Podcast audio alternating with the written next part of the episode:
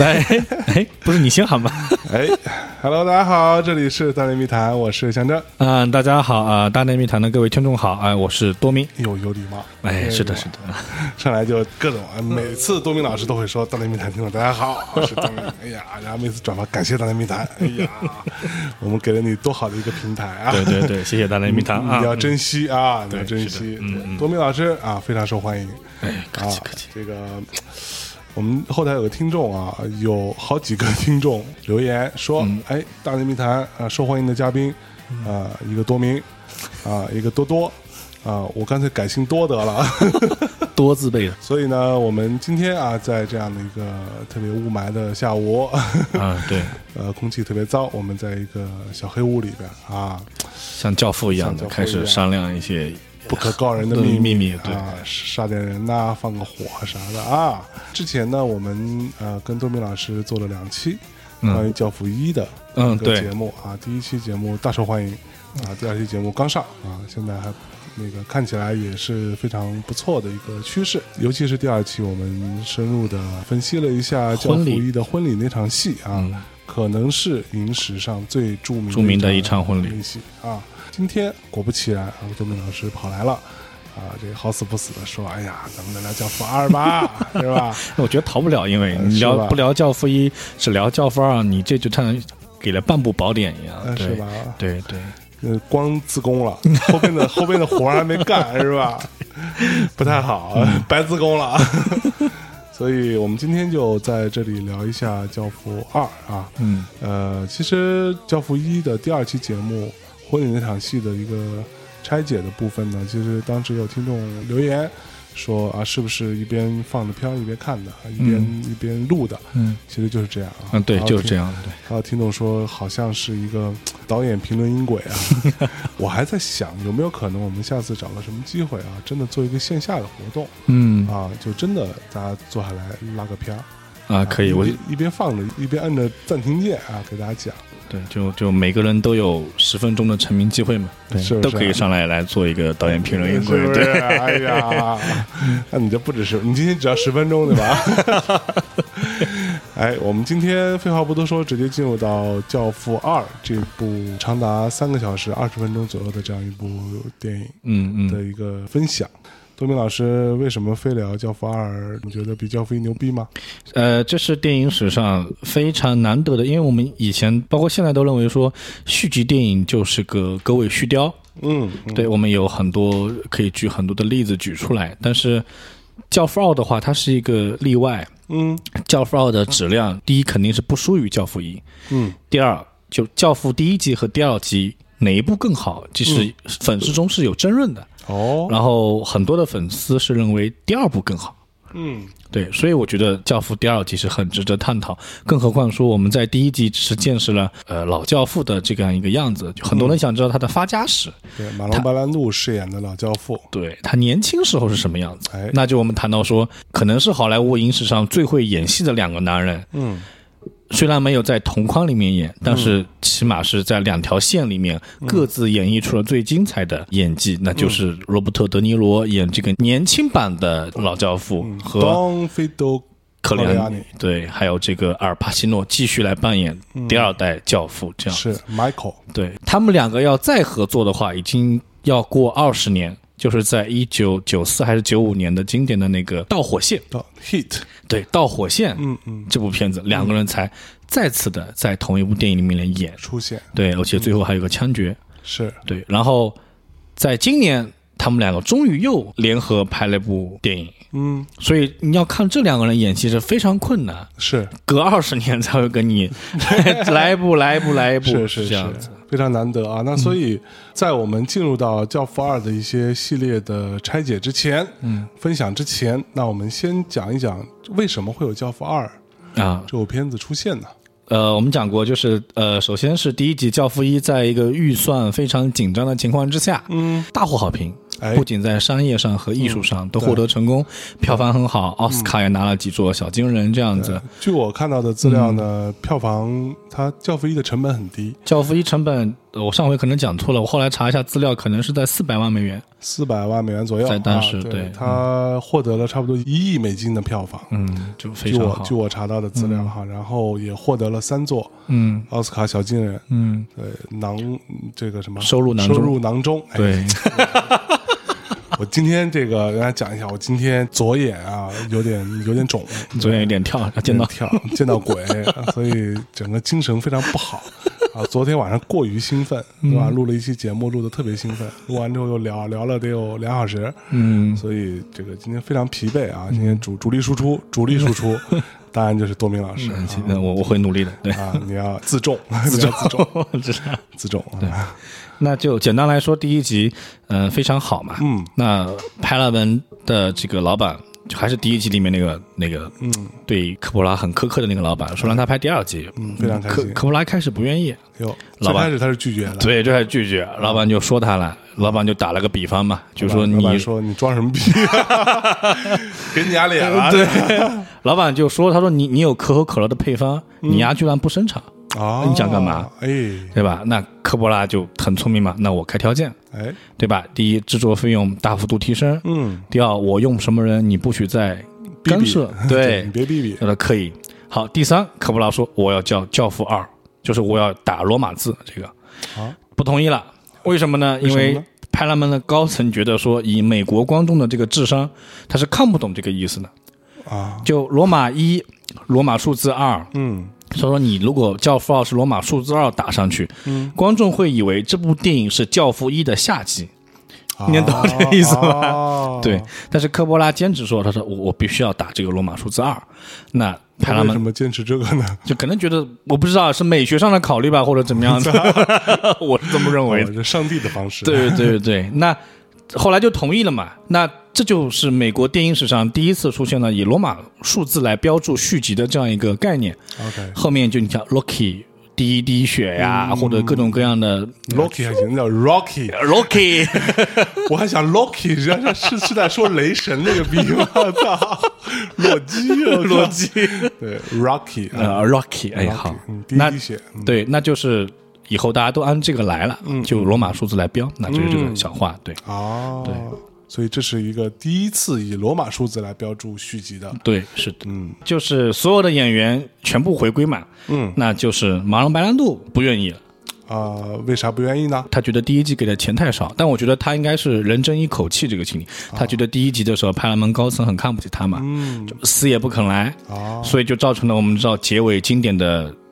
他们回忆年轻的时候给老教父庆祝生日那一段，嗯，老教父是没出现的，哎，对我这个哦我们在后台后有台也有一位听众嗯啊嗯说，呃，给我发了一张图啊，是他查到一个资料说，其实给钱嗯不少啊，给马龙白兰度这个给钱少这个事儿是谁说的呢？科波拉的评论音轨里讲的，啊，就给的费用少。但我觉得可能最关键在于说是马人白兰度很讨厌派拉蒙高层，就很讨厌那个老板，啊，觉得你第一集这样奚落我，这样看不起我这。不是钱的事儿，对，啊嗯表面上总得这么说嘛，对不对？不是钱的事儿，对，这样， ，OK，对，所以就开始拍《教父二》。嗯那《教父二》的话，整个拍摄就顺利多了，嗯，对，科波拉再也不担心被炒了嘛。是第二钱多，对钱多。第二就是，呃，他终于跟他的摄影师亲密合作了，哎，摄影师也不会再对他指手画脚啊什么的这。还同一个摄影师还是同一个摄影师，啊，黑对暗王子， 对，同一个摄影师， 我对。这样看起来《教父二》没有那么暗啊，就是哎，对，你会看到《教父》，我们待会儿会讲它的色调上，它嗯在整体是偏一个暖黄色，是特别是在老一代的闪回忆式的闪回嘛，嗯它是用这种暖黄色去强调一个怀旧感、一个回忆的一个感觉出来，这样子。对明，白啊。所以《教父一》跟《教父二》这两部，我们刚刚你也讲到说，在影迷心目当中有不同的评判，嗯，在你多明老 啊师是吧？你的心目当中，你觉得哪部更好？哎呀，呃，如果让我选说，呃，看哪一部看多遍不会厌，相比来讲，我觉得是第二部。嗯哦，对， 第二因部为比较长，呃，没有，因为很关键在第一部的话，其实马龙白兰度戏份并不多，嗯嗯，对吧？你只能通过他一些片段式去感受他老教父的这个魅力在哪第里。二部都没都没有马拉曼多了可第二部有罗伯特·德尼罗呀，啊，非常帅那个感觉。你去看他一步一步怎么样发家，对，呃怎么样去成长起来，嗯非常好看。甚至于说，呃，我在看第二部的时候，有罗伯特·德尼罗的戏份，我会看得更认真，嗯因为他他给人的感觉是。相对来讲，让你更舒服一点，心里会看的是，因为 Michael 的话是，他是不断的往下堕落嘛，嗯是这样一个戏份。哦，OK，是，好，那这部一九七四年拍摄的影片，嗯叫《父二》啊，它没有副标题啊，对吧？就叫《Godfather》，没有没有，就 g o d f a Two，但是他还是我知道，他就他很很尊重嗯，作者，他还是马打里了奥。马里奥 EPS 就哎他的《教父二》这样好，那接下来我们先讲讲《教父二》整个这部电影的大致的剧情。嗯那如果有害怕啊剧透的同学，嗯，你们可以在这里暂停一下，对吧？去把如果想继续听下去，就把这个看完，再回来听我们这期节目。嗯，那如果不害怕剧透的同学，你们可以继续了。开始，整部影片其实是两条线以时空并置的方式去进行，时空并置，对，一条线平行线索，对啊平行线，呃，一一条就是老教父年轻的时候，他小时候是因为，嗯，他的父亲被仇家杀死，嗯，然后为了不被仇家追杀，他就移民到了美国，是，啊、在美国是展现他青年时期，嗯他怎么样会变成一个呃所谓的黑手党，嗯，然后去建立自己的一个商业帝国的这样一个过程。老教父创业史，对，老教父创业史这条线的结束点是什么呢？是以他成功的回到了西西里老家，嗯报了杀父之仇，嗯，把原先杀他父亲的那个仇人给干掉给，干掉了。嗯那以此为这样一个结束。嗯，对嗯嗯第二条线就是 Michael 堕落到黑暗深处的一条线。啊，对，就是克里昂家族想进行一个洗白，所以嗯把目光和所有的精力转移到了博彩业。嗯但是这个过程呢，非常的曲折，中间出现了叛徒嗯啊，叛徒联合外人想杀 Michael， ，OK，对，然后这个叛徒就是对，就是弗雷 斗，弗雷斗就对 Michael 的这个亲哥哥，对，就上一集我们说到的那个特别弱的一个哥们儿，对啊，看起来又没什么主意，又没什么能力，嗯，整个人的气场也非常虚弱的这么一哥们儿，对，结果到最后面，Michael 可以说是痛下杀手，嗯对他成功的消灭了一直想杀他的那几股反派，给，OK，干掉。是，对，背叛他的人，嗯呃，要么死，要么自杀。但是最让观众觉得意想不到，或者说最让观众觉得这个影片的悲剧性在于哪里？嗯就是 Michael 下令亲手杀掉了自己的亲哥哥嗯，Fredo，弗雷斗。嗯，对，那 Michael 这条线的结尾就是他跟自己的妻子 K 之间以一个不是离婚的离婚方式吧，嗯就把他赶出去，可是孩子要自己养，你也不能说众叛亲离，嗯，就是他，你你可以看得出他是一个很孤独的一个掌权者的一孤个家寡人嘛孤，家寡人，嗯然后他坐在自己家门口这个院子上，坐在椅子上，嗯凝视着远方，想起小时候他父亲带着他第一次回到西西里的时候，嗯，当时那种喜悦的感情，他父亲对他的这种关爱的这样一嗯个概念在，是，然后影片就这样结束掉了。所以第二部《教父》大致上就是可以理解为两条线对的平行，老教父跟新教父的，就等于说一个过去的回忆对，跟当下的一些进展。嗯他们如何想要洗白，如何想要从黑道生意，其实博彩业也一定程度上是跟黑道黑道这个密不可分的这个行业啊，嗯是吧？所以大致《教父二》整个三个多小时是在讲这样一件事情，对。嗯，精彩嘛，很精彩，我觉得、嗯对。不要说在当时看来，我觉得在现在看来，其实是一件很冒险的事情。嗯，你从一个编剧的角度来考虑，老教父就是罗伯特·德尼罗那条线，嗯，他跟阿尔帕西诺那条线是没有任何所谓没有任何的剧情上的叫什么对嗯对对推动作用啊、促进作用，没有。他也不是说什么蝴蝶效应啊这种，对不对？父亲当年干的一件什么事儿，嗯是影响到儿子什么的，也没有，没有。他就是给你看说老教父是怎么发家的，嗯，老教父是怎么杀人的，是老教父是怎么处理人民内部矛盾的。哎，哎对哎，然后，然后再给你看 Michael。可嗯是如果你仔细看的话，你就会发现说，哎，为什么要写老教父那条线？你就会懂，因为老教父曾经发生的事情嗯， ，Michael 在他的这条线里面都发生了。都发生了。可是你会发现，两个人处事的方式是截然不同的。嗯，然后正是通过这种截然不同，你会意识到说，老教父为什么能成功嗯，Michael 为什么不得人心、嗯， m i c h a e l 是得不到下面人对他的那种尊重的。呃没有尊重是有，但他是是这种他是尊重的内心是什么来源？嗯，恐惧，对老教父的话是大家对的发自内心的喜爱老教父、啊是这样子，家人往特别是家 人以德服人。对，以德服人，以德对吧服人？对。哎可是 Michael 的话，就所有人害怕，嗯嗯，看到他就发抖，害怕是这样没子。错。这个所以是其很实关，在键我看来，《教父二》是一个非常其实很宿命的这样的一个、呃剧情走向，嗯，就是曾经发生的事情就会再度发生。再发生一遍曾经遇到的困难或者一些危险，就会以另外一个状态再度重现。对最后两个人，老教父跟新教父这两位之间的这种他们像隔空对话一样，像啊我觉得嗯对，但最后映射出来的结局有所不同，是因为他的人物性格嗯导致的。对所以《教父二》大致上是一个这样的剧情。对 OK，是的，那我们从哪个部分给大家深入的是吧？嗯，这个庖丁解牛一般的给大家讲一讲呢？呃，我来想一想，嗯呃，可以从老教父杀的第一个人开始，哎呦，就是从杀人开始，，对对，就是叫这这我喜个，欢。哎呀， 就是叫这个范伦奇这个人，嗯这是一个典型的意大利的混杂，嗯一身白西装白帽，特别有范儿那种感觉是。对，嗯那我们可以看到，老教父在杀人整个谋划整个过程中，嗯他是怎么去进行这样一个分析、判断和应对的？嗯，这个会给我们很大的启发。哎，首先是他身启边发什 么？启发我们怎么杀人吧？没有，就启发和 Michael 对比的时候，哦两个人的差距在哪里？是 是对。那首先是他是在面包店工作嘛，嗯然后这个小混混说小混混，其实他人到中年的那个坏蛋就范润奇，中年小混哎、混，中年小混混对，然后过来跟面包店老板讲，就说我有个侄子啊嗯缺一工作，哎你得给安排。嗯那老板很不好意思，就跟罗伯特·德尼罗讲啊，他话还没讲完，嗯，罗伯特·德尼罗这老教父非常酷，就是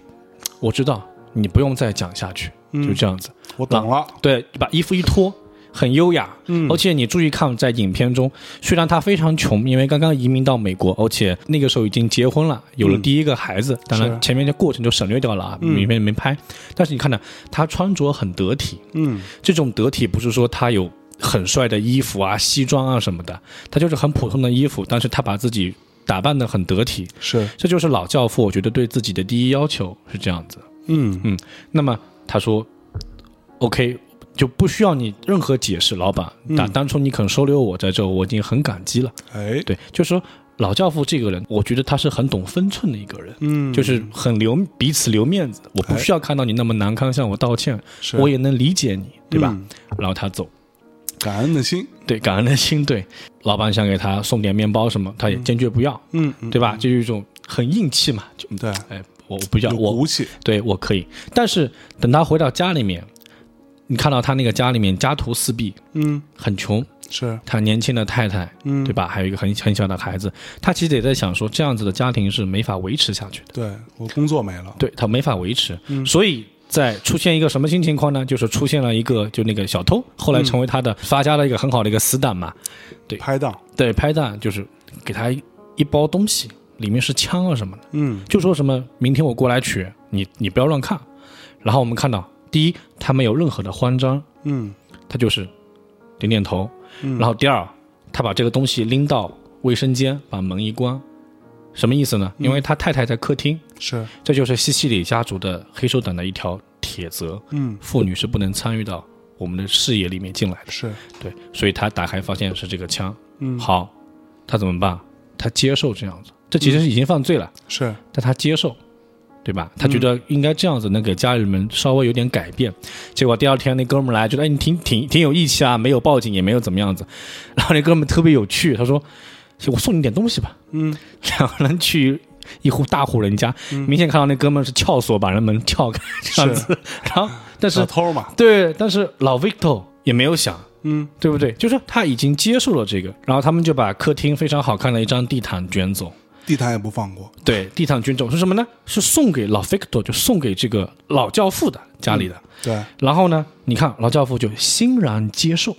嗯没有什么假惺惺的说，哎呀这样不好啊，这是贼啊什么，没有一句都没有，嗯，欣然接受，不解释，不辩驳，哎，对吧？也接不疑受，问，对，然后扑到家里面，太太也很开心，嗯孩子爬的也很开心。是那这个什么意思？就是老教父心里面觉得说，我凭正当人应该做的事情，我无没没法养活家里面。是那么这个地毯起码我拿来，家里面的生活能稍微改善。啊，他觉得这是做做父亲也好，做丈夫也好的一为了个家庭，对一个责任，嗯，对吧？他觉得这是可以接受的。是，那么从前面这么几件事情，你就可以看得出这个人冷静的可怕，你会觉得这个人。对，好，然后就出现这个范伦奇这个人，嗯就我们讲的，他开始来敲诈他了，嗯就说、哦、我知道你那个地毯什么什么事儿，对吧？对你别以为我不知道，嗯对吧？那该怎么办呢？那很简单，交保护费啊，嗯，交钱呢、是，对，好，这个事儿老教父回去就跟那两个小偷小摸的人嗯商量这个事儿。那我们在上一集里面讲过，嗯教父这个体系。什么时候凸显出说这个人要成为教父的时候，嗯就是遇到一个非常棘手的一件事情的时候，嗯，他们经过讨论开会，其他的人肯定是很慌张，对，乱了分寸，没有主意。可是老教父这个时候就异常冷静，嗯分析来分析去，就是说这事儿我来定。嗯他们说是好像是说，比如说是拿个什么三百块钱什么的啊，就这事儿你们别管了，嗯你们每个人给我一百块钱，嗯这事儿我搞定就行了。嗯另外两个人就很佩服他，嗯拿不出辩驳的手段，说行，那我交给你，这事儿你怎么处理吧？嗯，他去处理，他去怎么处理呢？他要杀了那个人。是对，就我们讲过说，就是开完会的结果，就说除了杀掉这个人，没有任何的办法。对，而且这在电影里面只是简单的去镜头交代，我记得在小说里面，老教父是有很很详细的台词去说的，嗯就说因为他怎么经常是一个人这样子啊，我推断出他没有同伙，嗯杀了他也不会什么什么什么。其实他已经仔细分析过，他一不个是是一个独狼，对他不是盲目的去杀别人，嗯嗯所以我们看到了他们先去一个小酒吧谈判，把钱给他，然后那个方润奇就看一眼，很厉害，看一眼就说这不是我们讲的那个数，嗯，钱不够，嗯，对，钱不够，老教父什么事？讨好他，于是就说大家都是朋友，我现在手头有点紧，我先给你部分钱，嗯对吧？那到时候我会把钱给给到你，哎，那哈哈哈，就孺子可教，小子啊，哎，对嗯上道，那拿了钱就走了，对吧？你从这里一系列可以看到，我们称之为永远不要让敌人知道你的想法是什么。是我要杀你之前，我是笑眯眯跟你来示弱，先这样子，让你麻痹松懈，嗯对，我开始来杀你。嗯，如果说双方因为钱财的原因就争执起来，争执起来的时候，嗯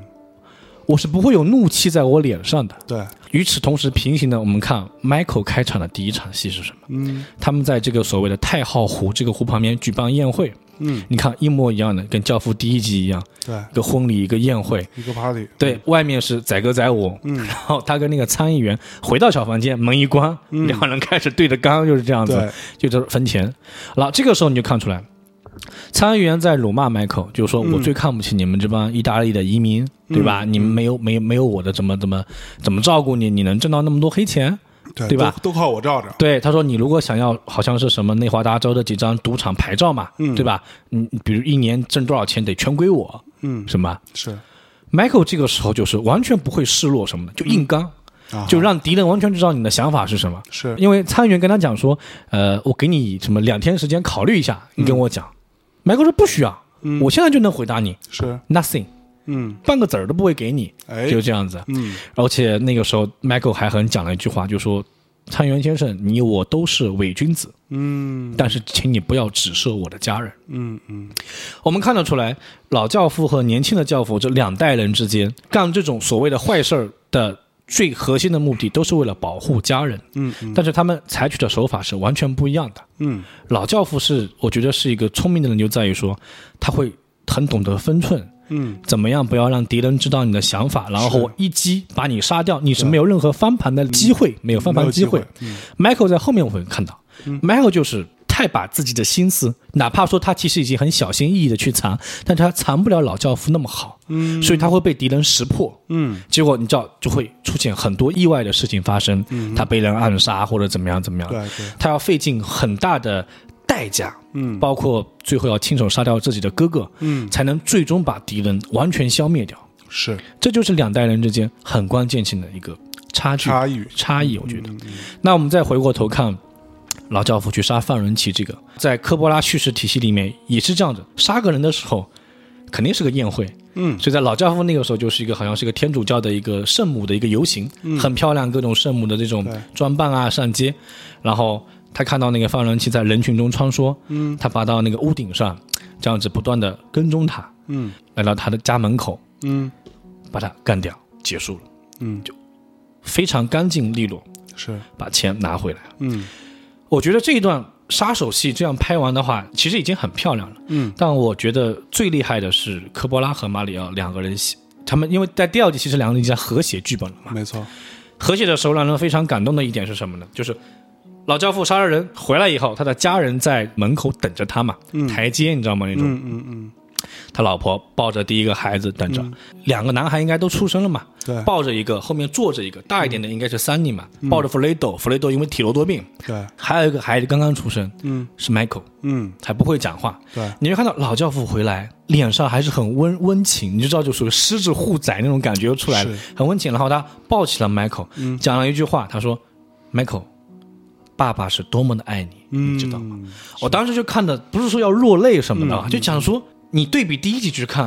m 嗯 i c h a e l 当初去杀索伦佐，对，去杀这个警察局长，嗯和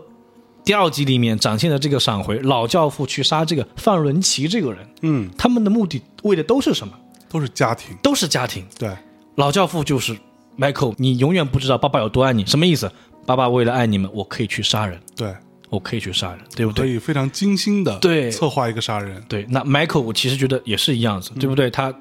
他为了保护这个家庭，最后他也愿意放弃自己后半生那么好的前程，杀一个人前程就毁了嘛，对不对？对他也愿意去杀人，嗯，所以你看到说两代教父其实都很看重家庭，嗯，但是因为他们在性格上的非常大的差异化，嗯，导致于他们在处理每一件事情、每一场危机、每一场暗杀，处事方式是截然不同的，没错，就导致了后面我们称之为 Michael 的一个悲剧性的悲剧性的一个结局，对，老教父后半段的话，其实比较简单，嗯，就是呃，他原先这两个死党，嗯，他们一起开了一个橄榄油生意嘛，嗯嗯嗯，对，后来经过在现代片里面，因为 Michael 最后去要杀的那个 boss 叫做海门罗斯，嗯这个人呢是以前帮他爹，就是帮老教父货车司机，嗯，帮他去运这些东西的，是但是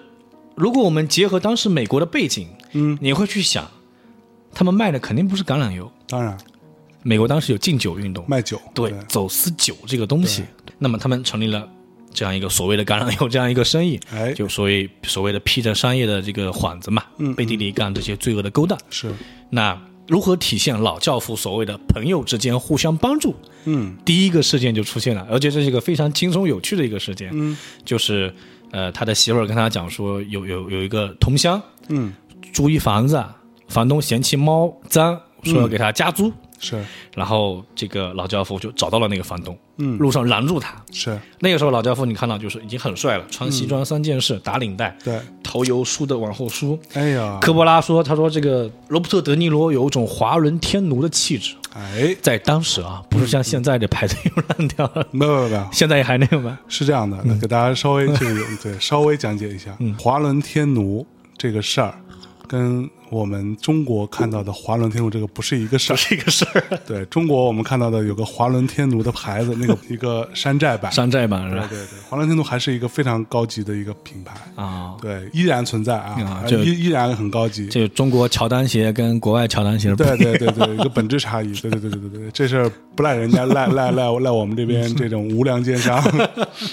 所以，嗯，他穿的非常得体，打扮的非常得体，去拦住这个就是非常坏的这个房东嘛。是，啊，就是老教父一贯的叫什么先礼后兵，对他所那谓个时候说话已经是那个已经很有腔调我。记得而且就是嘖那个马龙白兰度演那个对强，那个沙哑的声音。对对对，很有腔调，那就是先礼后兵，永远就是什么呢？就所谓那句核心的话，我会开出一个他无法拒绝的条件。哎，问了一下说，嗯女房客每个月房租多少钱？五、块钱这样，当时掏出三十块钱，嗯我先付你六个月。哎嗯，那那人又愣住了，那就就这谁呀、因为对，因为老教父威名刚刚出来嘛，很多人还是不知道的。对，哎愣一下，你你是谁对嗯？My friend，我的朋友，你你不需要知道我是谁，你知道我是你的朋友就行。哎呦，我就觉得，哎呦，这挺厉害的这个威严，对不对？嗯老教父说，但是那只猫就是应该可以继续养在他家。嗯，那人就翻脸不干了，啊，这这这不是钱的问题，是那个猫太脏，什么什么，嗯，说把你钱拿回去啊，我就是要赶它走。对，然后老教父就讲了一句话，把钱还是轻轻的塞给他哎，说我的朋友，你去街上打听打听我是谁， 嗯，到时候你再来联系我。哇塞，就老教父这一套，就用我嗯们现在讲，就装逼范儿非常非常足，装逼满分， 对，有这个底气，对吧？而且他是那种很礼貌的，Michael 就不行，Michael 永远做不到这一点。嗯我们看 Michael，他如果要进行一个威胁人的方式，嗯他就是威胁人。嗯，而帕西诺的演法就是瞪眼睛嘛，对，瞪眼睛，凶，嗯头会低下来一点，嗯嗯，对你进行一个呵斥，对，就这样子。一个怒气值的积蓄，对，那我觉得这个是两代人处事方式的非常不同一点怎么说呢？我也跟人说过这样的话，啊，真的。对，可能很多听众都不知道啊，就是嗯看我在节目里嘻嘻哈哈的，但其实我有时候，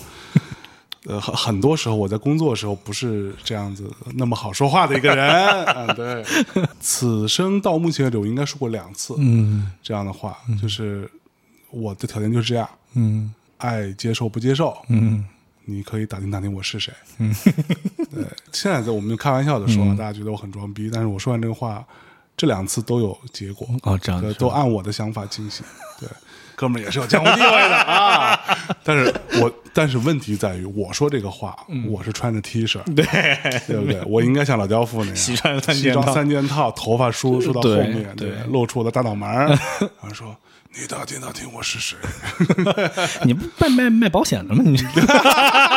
穿这么好，搞不好我就不买你平安的，呃是呃是不能讲这个 了，对，平安不行。呃不能讲不行，不能讲不嗯行，对。呃，我们就跳回老教父，他这样一个我们知道就先礼后兵的方式，是，结果就很快那个房东就整个人吓破了胆，来到他的这个门店里面，没错。一开始就说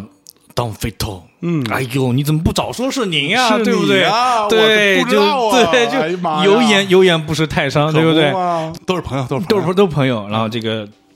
罗伯特德尼罗也也还是没有骂他，就说嗯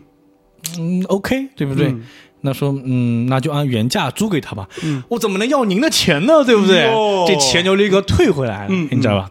然后在这里有一个演技非常好的地方，就在于这个房东钱还给老教父之后就想逃走嘛，嗯，他开那个门，那个门不是那种门栓式的嘛，开半天开不了。是非常害怕，嗯然后开两下就回过头来擦汗，又又说几句话，哎我实在是不知道什么什么。嗯，我当时觉得说导演设计这场戏非常巧妙，嗯，体现出他很慌张，很慌张。对，不断的去进行掩饰这个。嗯，后来才知道说是科波拉非常非常坏，嗯，他想造这个喜剧的效果，啊，就叫场工提前把那个门钉了几个钉子，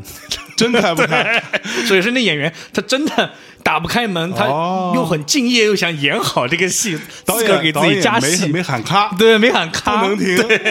自己给自己加戏，是是是这样子的。嗯，而且这当时他们片场是两派演员，嗯，一派是意大利籍，是一派是美国籍。对，科波拉说，意大利的演员主观能动性比较好，嗯嗯，自己爱琢磨，哎哎，这戏该怎么演怎么演啊，或者那个。说美国演员呢，有时候会比较依赖于导演怎么说啊，啊，那我那我怎么演，比较按规矩来。对，，比较按规矩来，嗯，嗯就是就是这样子。哦对哟，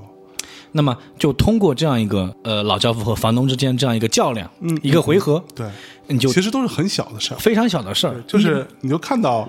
老教父的一步一步，他从一开始他也不是所谓处理那种很大型的对一些是的冲突，对它就是一些一只猫的事儿，对吧？嗯就是从这种小事慢慢着手。我觉得老教父的价值观就是通过这些方式，通过这些细节、一些场景来慢嗯慢展现出来。就用我们的话讲，就是从帮助弱势群体开始，哎，对吧？就是在普通老百姓中间有声望嘛，对就慢慢慢慢这样子，嗯，对，收买人心。对。 是吧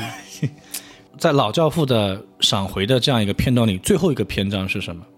非常短，嗯，就是他已经也不能说完全功成名就，但是在纽约已经站稳脚了。是，把自己的孩子都带回去，带回西西里嘛。嗯因为我们知道开场的时候，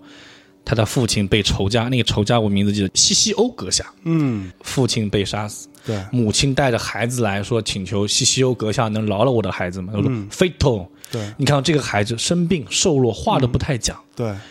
西西欧说：“不可能，我们西西里的传统是什么？我是很清楚的，对，我是不会放过这个孩子哎我啊的。要是放过他，他一定会来杀我的。”对，所以你看，后来母亲为了救菲托，嗯，就死掉了。对，那么，变成了一孤儿。对小菲托成年之后荣归故里，嗯带自己孩子都来，然后你就看到很有趣，大儿子叫桑尼嘛，嗯，一头卷发，小男孩很可爱。对，有一个很很短的一个片段，就是桑尼不断的打拳，嗯冲别人嘿哈嘿哈，就你有这种性格你看得出来，就这个孩子以后是个什么性格，就这哎样，张扬。哎，很张扬。然后就看到菲头就是老教父嗯带自己两手下回到了影片开场那个西西欧阁下的府邸，嗯，假模假样说，这是来自于美国橄榄油生意的某某某，想来拜见您。嗯呃，西西欧阁下大腹便便，很老了嘛。啊细想一想，哦，是吗？哦，怎么样？嗯然后老家父走上去，拿一把刀，嗯，就说代表家族向你复仇。然后他们西西里复仇的方式是划斜线，嗯划一条斜线，死了。嗯，然后你看到，其实这个复仇是挺危险的。是他已经功成名就这样子，你还回来，而且是自己单挑，对没没有找小弟什你么就什抓么。小弟干掉不就完了吗？，对，这是因为西西里的传统，嗯，手刃仇人是一项非常光荣的事情。是，对，我们都知道，在《教父》整个体系里面，两代人嗯，都是以围绕西西里家族去展开。是，西西里家族所谓马费黑手党，他们有各自的准则，嗯嗯，对不对？你对违背准则是要被人不耻。没错，什么叫准则？什么叫荣耀？嗯对吧？你是要分清楚的，什么叫家庭这样子是。所以《教父二》里面，Michael 这条线嗯， ，Michael 在家里面卧室里面遭人暗暗杀，对，他经没有过死嗯对经过自己的排查、啊，经过各种曲折，他意识到是这个海蒙罗斯海蒙罗斯这个人，这个这个老头嗯子是幕后主使，所以他跟军师，也就是他这个 Tom 义兄哎 Tom 聊过这个事儿嗯， ，Tom 讲就说太危险了，对，对你怎么可以？对吧？去去干掉这个人是太危险，不值得。而且他说海蒙罗斯已经是一个黄土半截的人了，嗯，对吧？老了嘛，对吧？你就让他去死吧啊这。没必要。但 Michael 说，我要在一个公开的场合，最好是比如说有警察见证什么，把他给杀掉。嗯事实上，结尾的确是这样杀掉的。嗯，但是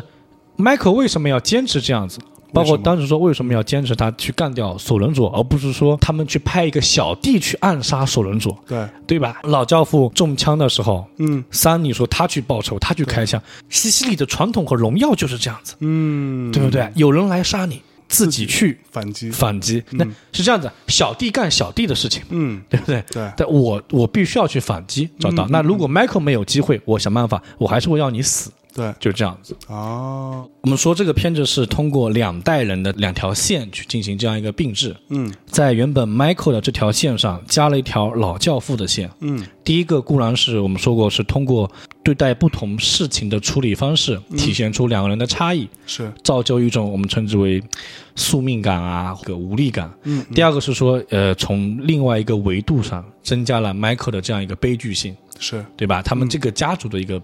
也可以说是一个悲剧性吧，错逃不了这样一条宿命。嗯，还有一个很关键点就是说，因为他闪回的方式是这样子的嘛，就可能这一段闪回个十分钟，然后切回到现实线十来分钟，再切回闪回线，是，你会发现我们称之为剪辑点，嗯，就是从这个现实切到闪回的时候。以什么来解？以什么来解？嗯，是一个相似蒙太奇，可能也不是很准确，但是你会注意到在，至少在前面三分之二的时候，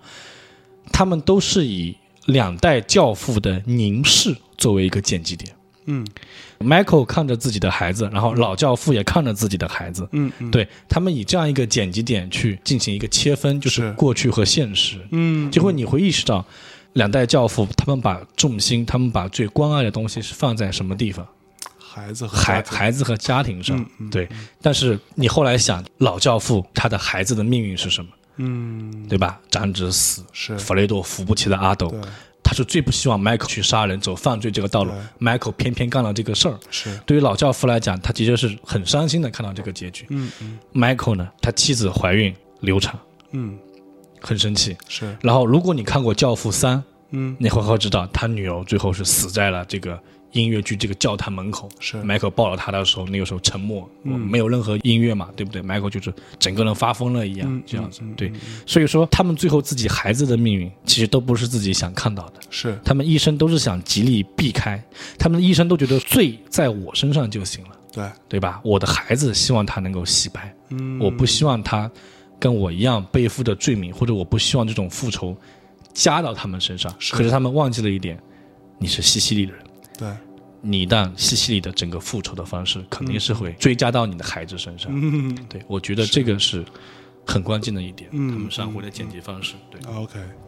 这个剪辑点的问题啊，嗯，整几点，在《教父二》里面，就是 Michael 这条线，嗯，让很多观众觉得痛心，或者说其实是争议很大的一点，就是说 Michael 为什么要杀死弗雷德对？Michael 为什么要杀他哥哥？对，这个是一个还蛮重要的一个点，对，那么我们首先从文本的概念去分析。嗯我们知道第二集是科波拉和这个马里奥两个人合写剧本，是科波拉认为说在第二集里面戏剧冲突要大，要嗯足够大，是，那么经典的母题就出现了，嗯就是从圣经创世纪开始，该隐杀亚伯这个主题就出现了。没错，兄弟相残，嗯，马里奥是不同意的。为什么呢？马里奥觉得说你这个太夸张了，嗯对不对？这兄弟之间怎么还能这样来杀呢？是，那么科布拉估计跟他讲了很多理由，巴拉巴拉巴拉巴拉。嗯马里奥就妥协了，但只有一句 话，就是老娘在，哥哥不能死。嗯，科布拉说那也是对，母亲总不能看到这种悲剧在自己眼前发生嘛。是，对，所以你看，演母亲这个演员就死掉了， 嗯，就躺棺材里了。不容易，对，而且这里还有一个花絮，就西西里人非常忌讳活着的时候就躺进棺材里，嗯，因为爷母亲是意大利人嘛，是所以后来科波拉又没有办法把自己的老娘搬出来，所以躺在棺材里的是科波拉的老娘。啊，是吗？对，是的， 对，你知道吧？就刚好吧前面还刚夸了意大利演员好，对吧？后面就各种妖娆之事，是是哎，都出就这样子，对， 可有意思。总而言之，就是说，那么母亲死掉，嗯，这里其实有争议，就是说弗雷德他知不知道自己能不能逃离兄长的制裁？那么我觉得这就见仁见智，大家都可以自己去看各种分析啊什么的，对吧？但是我们起码看到影片后面，你一开始觉得是挺温馨的，嗯嗯，就是弗雷德带迈克的孩子去钓鱼嘛，对，然后讲了一个圣母玛利亚的梗，说我是小小时候什么钓鱼，看圣母玛利嗯亚一钓什么啊一条一条，向玛利亚祈祷，我要多钓点鱼。对，二钓了个二十来条什么的。首先第一，这典故是科波拉自己的。嗯，啊，他是自己小时候钓鱼什么他祈祷完之后，对他这早上钓了很多 鱼，他就把这个拿过来用，放到、放到弗雷德身上。嗯那么，当然我们也知道，一旦有宗教的意义在的时候，嗯他向圣母玛利亚讲这个话，是否是有忏悔的意思在里面呢？呃，一定有忏悔。哎，对，在在这个里面，后面看到说这个。迈克找了个理由把他孩子带走，然后他的手下跟弗雷德去海中间，去这个湖中间，嗯嗯，在小船上，他那个手下勒死了弗雷德，是对吧？没错，就傍晚时分，就黄昏黄昏，然后 Michael 自己一个人坐在这个房间里面。是，然后你看到影片，我们说过第二集的影片其实整体是一个暖黄色的这样一个色调，是不仅仅是回忆片，嗯在 Michael 这条现实片的时候也还是暖黄色居多。对，可是，在影片后面，特别到最后那一幕杀掉弗雷多以后，嗯，这个整个黑色的这个色调比《教父》一开场还要黑，是就是 Michael 一个人，整个人就陷入到这个黑暗中，没有什么灯光，没有什么光源可以去照亮他嗯这个内心，包括说他前面已经跟 Kane 完全闹掰掉啊什么这样对对这样，对，其实我是在看《教父二》的时候，呃，Michael 除掉他的二哥、嗯 Fredo 这件事情对我触动是很大的。我后来就琢磨了一下，我在想他为什么他非干这个事儿不可，他嗯非要除掉他不可。嗯我觉得大致上有几个原因嗯啊、第一层原因可能就比较简单，就是因为其实 Michael 跟 Fredo 是非常好的。感情是最好，他俩是感情最好。那从我们上几期聊到《教父一》嗯，的开场的时候，你发现 Michael 刚出场，其实 Fredo 跟他之间是互相就拍拍来拍拍去，拍拍头，感觉两个人非常亲密的，也包含比如说《教父二》到影片结尾的时候，对，是的。那一场他呃所谓 Michael 说要参军，参军的戏其，他人都生气，只有弗雷德过去说恭喜你，恭喜他对，是对的，，其实他俩关系是非常好的。嗯他在这个情绪下，从个人层面，Michael 的个人内心是无法接受 Fredo 背叛他的。嗯背叛家族。那背叛家族其实对于 Michael 来说就是背叛他自己，嗯所以他觉得我跟你是那么好的兄弟，我们两个人可能是所有这个家族成员当中感情感情最最要好好的嗯两个人，你竟然背叛我，这是第一层。第二层就是所谓的黑道规矩嘛，嗯规矩不能坏，嗯对吧？你黑道这个家族，你可以把它看作是一个更加军事化的一个公司，你可以这么理解。对，这种规矩是绝对不能坏的。如果你在这个体系里面，你扮演了一个叛徒的角色，嗯，那你是没有机会的。无论如何都要除掉你，要么你自杀，要么你自杀。对其实包括 Tom 是有暗示你 Fredo，嗯要不要干脆对吧？嗯，就自我了了断得了，就是他说的很隐晦哈。如果 Fredo 不死，那就意味着维系整个家族这个生意的体系崩溃掉，那其他人会不会也这么干呢？嗯，对，就他自己就没有说服力嘛，没有对说吧服？力对你哥哥这样子，你不处理，而且就是它里边有有一个意涵，就是即使我不除掉你，你也不会原谅你自己。嗯所以你看到 Fredo 到后面的时候，到后期到你刚刚说那一幕，他在跟玛利亚祈祷，是对玛利亚祈祷，其实他也是内心内是心嗯有很多愧疚在的，但他也想要获得宽恕，也包括。呃，我们看到 Fredo 在第二集当中有一个我印象比较深刻的画面，是他呃坐在椅子上，然嗯后 Michael 走过来，他一下子抱住 Michael，啊啊，嗯然后他是抱住 Michael 的腰，他的头放在 Michael 的胸前，还是因为两个人一个站一个坐，有一个高度差嘛。嗯在那一刻，其实他是又恐惧又，他是想要获得一些宽恕啊，宽或恕者这样子，嗯，对，呃，这是第二层。那第三层就是所谓的屠龙之人也会成为龙嘛，啊，其实就是这么一层意涵。凝视深渊，您您您是深渊，最后变成深渊嘛？对，其实就是这么一个遗憾。就 Michael 从一开始《教父一》的时候，他完全不想涉足家族的任何的生意，不想跟这些兄弟、他的父亲有任何的这个部分的往来，对吧？他就想过一个美国人的生活，对吧？找一美国妞，对然后他参军回来，报效祖国， 对，诸如此类。对他其实是撇得很清楚的，但是当他发现父亲遇到了危难，嗯，他必须保护他，他保护家族的这个天性被激发出来之后，嗯他完全没法收手了，所以他从一个不喜欢家族生意的这样的一个旁观者的一个角色，进入到这个体系里面，他后来已经成为了整个黑道体系的一个卫道士，嗯他要去守护这套体系，这个是典型的一个悲剧的一个发展的套路。嗯，对，那 Michael 最后就坠入了黑暗，变成了他曾经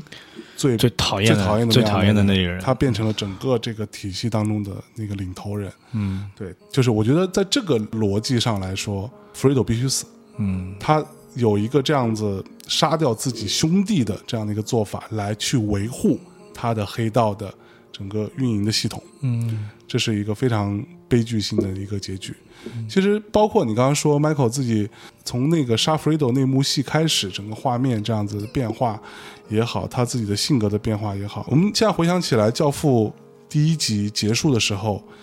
Michael 的老婆 K 问 Michael 说：“是不是你是你干的？”干的对对 Michael 说：“不是我干的。”然后最后 Michael 一个人坐在那里，嗯，就是对吧？其他人过啊来吻他时候这样对子，他那样的一个孤家寡人的一个状态，到第二集就得到了更加深入的一个刻画。对他从他杀掉 Fredo 那一刻起，他其实就不再相信任何人，是的，他下决心要干掉自己兄弟，他连自己兄弟都能杀死，他不相信任何人，以及到后来你会看到刚刚你讲的 Tom 嗯，跟他在这个处理那个那哥们叫什么来海着姆？罗斯，海曼罗斯这样的敌人的态度上，他也不相信 Tom 了。对，是的，对他完，他就从那一刻开始就觉得，那我只相信我自己一个人，我只干我自己想干的事儿。嗯嗯，这就是 Michael 如何一步一步堕落成一个黑暗的、嗯一个孤家寡人的一个教父形象。我觉得还有一点是我们讲过，就是如何获得众人的尊敬这一点上，他的判断力是有问题的。嗯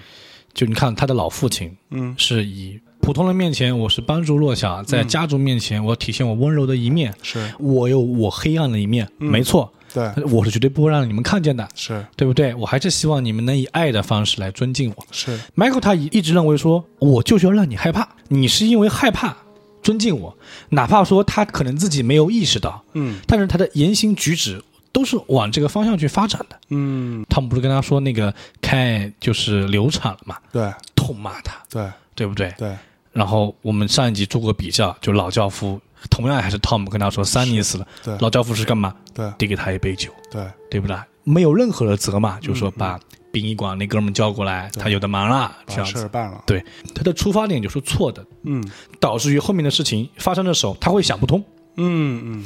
弗雷多，我对你这么好了，对言下之意就说你他妈的什么都不会，对你但是因为你是我的亲哥哥，我还把你送到赌城那边，嗯拉斯维加斯，对，让你去管一两个赌场，嗯对不对？你还想怎么样？对，啊，结果弗雷多跟他吵架嘛，什么、叫弗雷多做那个，叫弗雷多做那个，嗯对不对？我也是有尊严的，I am your brother，对，我是你啊，对不对？我是你哥，对马买皮，对， 那 Michael 就想不 通啊，嗯，对不对？就就我对你已经这么好了，你为什么还还要这样子对我呢？嗯那我想说，除了 Michael 他对于说获得尊敬的这个方式，他判断有误以外，还有一点就是 Michael 对其他人的态度嗯，有没有真的发自内心？哪怕说你假装尊敬的，嗯，没有。没有， Michael 永远是什么？以下命令的方式，对包括对自己的太太也是这样子，对形成了一个无限的循环，对不断的下命令，啪、一个反弹，他就很生气，你怎么可以这个样子？这样来这样子。嗯所以你看到后面，Michael 觉得说完了，他妈哥哥也死了，嗯，杀死了，呃，老婆老婆也离离离我而去，嗯母亲母亲也死了，嗯，父亲父亲早死了，对整个家族里没人了。是这个时候我们看到了谁？姐姐出现了，对哎，姐姐，Connie，康妮出现了。嗯哦，康妮这一幕特别漂亮，我后来知道是科波拉啊，给妹妹拍的特别漂亮，这样子。 上一集你还说这你长得一般吧，我拍就拍好嗯看了吗？ 因为我们知道第二集的开场，他妹妹是以放荡的方式去抵抗兄长的嘛。对，对吧呃，这个怎么解释呢？那这个就是因为第一集结尾是这个 Michael 派人把她呃老公给杀了嗯嘛就，是 Connie 的老公，对就她的呃妹夫对，她的妹夫嗯对吧？那，Michael 的妹夫被 Michael 派人杀掉了。对我们记得结尾的时候，康妮不是在骂吗？是不是你干的？是不是你嗯对干的？Michael 在凯面前不承认嘛，说这不是不是我干的啊这样嗯子。但是他妹妹其实知道肯定是弟弟干的，是为了反抗他，我们知道曾经是那么淑女一样的一个姑娘，对放荡不羁。对，对不对？从穿抽烟着喝上，酒对，抽烟喝酒烫头，哎，于谦老师那哎是， 呦，她也是谦儿姐，然后带带一男的，对不嗯对啊？就怎么样？就是对我的家，我也是家族一份子，什么什么对啊这样子。可是到后面，他看到 Michael 这个样子，就心疼他，可怜他。是姐姐愿意帮你，姐姐相信你。是， Michael 那个你去看，有点感动的，是就兜兜转转那么半天，原来姐姐是还是站在我这一边的。是，但是你仔细去想，嗯，姐姐和 Michael 当时的想法，两个人的波长是不在同一个频率上的，嗯，是不在同一个频率上。说的不是一件事儿，嗯不不是一件事儿。姐姐觉得说，就是说。啊，这个家族真是难为你了，你一个人这样子啊，那那我也要来帮你，对吧？我嗯对支持你什么？Michael 不是这样子的嗯啊，我的这种方式运转方式，起码还是有一个亲人能理解的。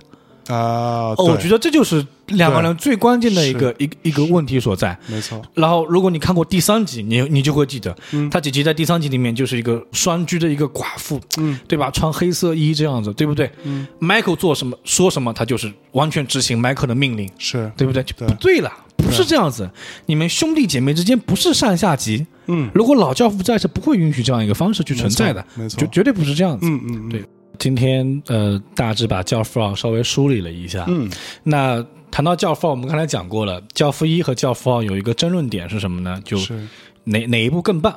哪一部更杰出。嗯，那么这个争论完以后呢，还有一个争论，就所有影迷在争论的，就说在第二季里面，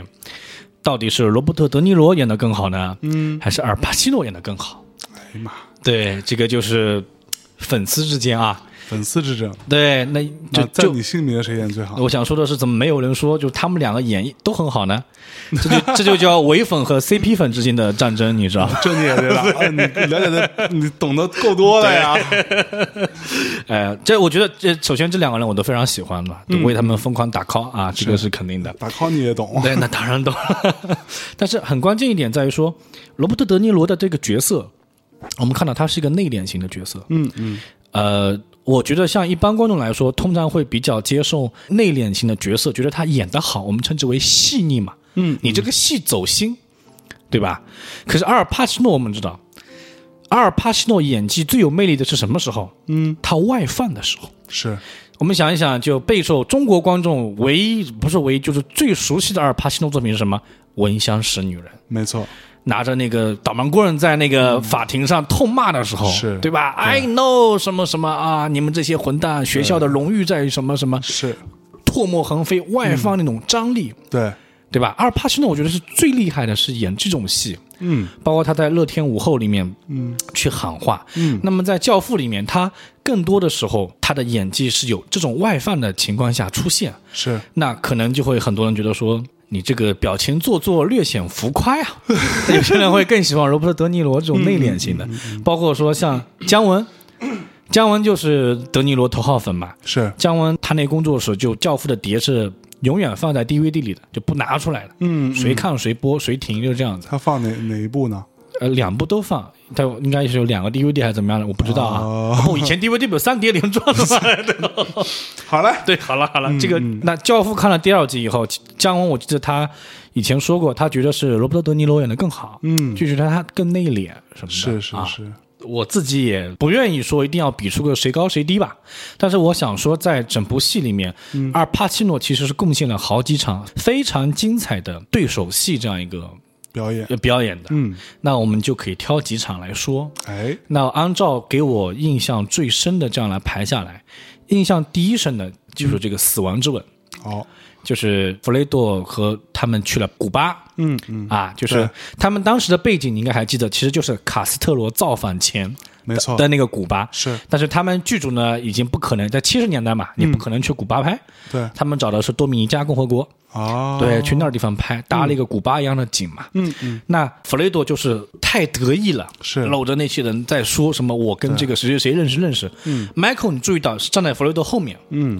听到了弗雷多这个话，嗯，才意识到说我的猜测原来是对的，嗯，真的是弗雷多出卖了我。是，你就看 Michael 那个演技啊，嗯就他不是马上什么就大吵，什么拎过来啪啪甩两耳光，不是这样子的，嗯在控制愤怒，感情是同时的，愤怒、控制愤怒、嗯，绝望、是，懊丧这种哎呦嗯生气，然后他做了一个什么动作啊？两只手慢慢的把自己脸捂下去，怎么会这个样子？在想，对怎么会这样？然这后为什么会是 Fredo？对，他是头慢慢低下来，然后手手松开，嗯整个人站直，嗯跟手下交代了一句话，走到弗雷多面前。嗯，那我想，如果所有的演员接到这样戏的时候，比如导演说：“哎，这个你自己设计吧，嗯，这这你兄弟是是要杀你的人，是个叛徒，是你怎么弄？”我觉得一般的演员肯定是想说，我怎么去表现我的愤怒？嗯我是骂他两句，对，打他两下，还还是怎么样子？嗯而帕西诺演法是什么？嗯走过去，用尽全力把弗雷多脸捧住，对，哎狠命的亲他，感觉这一口就能把他生命给夺走一样，哎呦，狠命的亲他。那弗雷多吓傻掉了，对弗雷多不知道什么情况，对，出直什到么事儿了？对，直到 Michael 千万要跟他讲说，弗雷多，I know it was you，嗯弗雷多，我知道是你了。那后面有个括号嘛，你是叛徒的意思对嘛？I know it was you，嗯， you broke my heart。你你伤透了我的心心，，哇，就这样子，弗雷多吓尿了，这个人就是对对啊对，弗雷多逃了嘛。老 Michael 就是后来跟大家讲，又说古巴单到革命了嘛，卡斯特罗嘛，说你没法逃，你跟我走吧，我带你回国，这样子。弗雷多对哥哥的害怕，你看体现到这里。在古巴这样闹革命的时候，他自己一个人逃跑，很很有可能是没命的，是，他也不跟哥哥一起回国，嗯嗯一定要自己逃走。是，对，简简单单的这么一场 Michael 情绪爆发的这一场戏，嗯嗯他选择的是一个怎么样的一个节拍？嗯先震惊，然后捂脸，嗯最后走过去抱着他，狠狠的亲一口。嗯，这种这种演法，我觉得真的是太棒了。而且阿尔神帕来之笔，对阿尔帕西诺演技有一个很棒的一点是什么呢？就是前段时间就那嗯个夏目总统还没出事的时候，啊啊啊，他不是特别喜欢模仿阿尔帕西诺嘛？嗯嗯阿尔帕西诺说话有个什么特点？嗯，大家可以想一想，《闻香识女人》在法庭上骂的那一段，嗯，阿尔帕西诺的气音非常足，是，送气的那个音，停顿非常好，所以那个呃，这个夏目就去模仿他，就是 Well, yes, my cappuccino， 那就嗓子要扯一下，哎呀，呜哈， 模仿魔像使女人，不是一定要这个台词吗？是是是，呜哈 啊，就是我 a l w a s my cappuccino 这种感觉，哎呀，小尿就是。真的，对，那阿尔帕西诺他非常能利用自己这个这个音，嗯，那我英文其实不是特别好，嗯其其实你可以去细分，它有一些，它应该是有一些清辅音和浊辅音它的一些取舍，是什么什么地方有送气这个音要足，嗯嗯，那我觉得这个对于演员来讲，真的就是一个基本功，是，不像我国演员嗯百分之八十就靠配音。 是，啊，虽然配音的很多人我都认识， 对，所以我说我们很难产生一流的演员。我觉得年轻的啊，这啊个演员要好好想一想台词儿这一关要没过，嗯错，你们要好好努力，好好努力 啊！对多多明老师看着你们呢啊，对我一个南方普通人，我普通话讲成这样，我容易吗？南方普通人。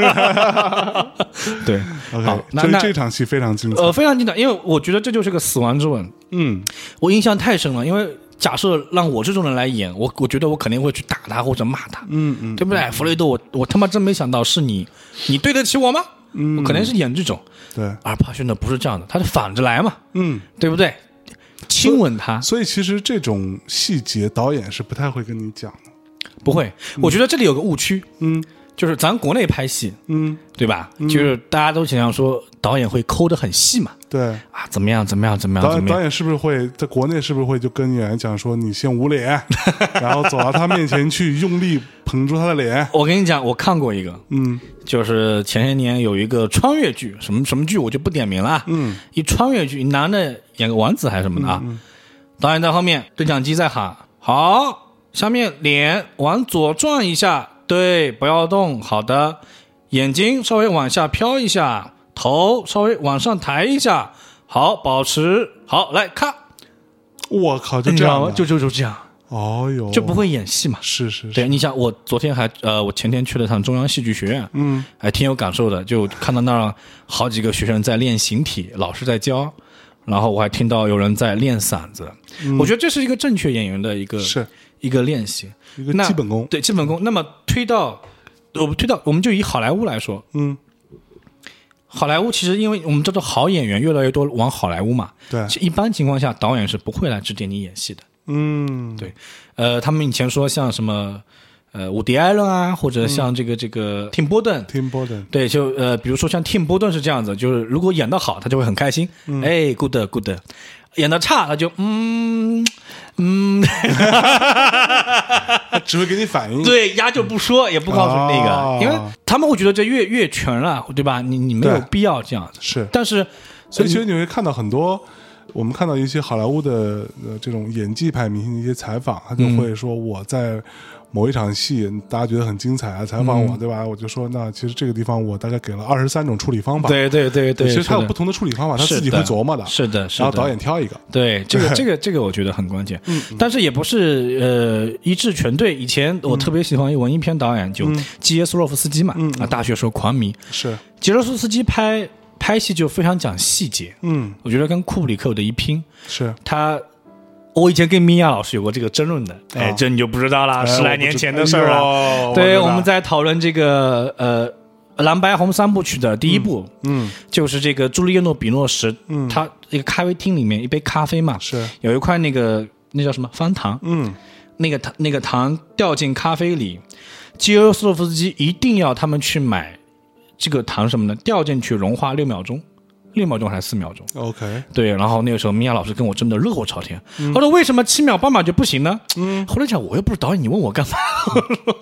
这有人家坚嗯持。是对他，包括他拍《白》第二部，那个女的演一个船戏嘛，是，他指点到什么戏，就说你这个叫船声要多少高，嗯，你要叫几秒钟，呃然后怎么样不叫，对，哦 OK 就就看看导演个看人导喜演个好人。喜好，对嗯对是，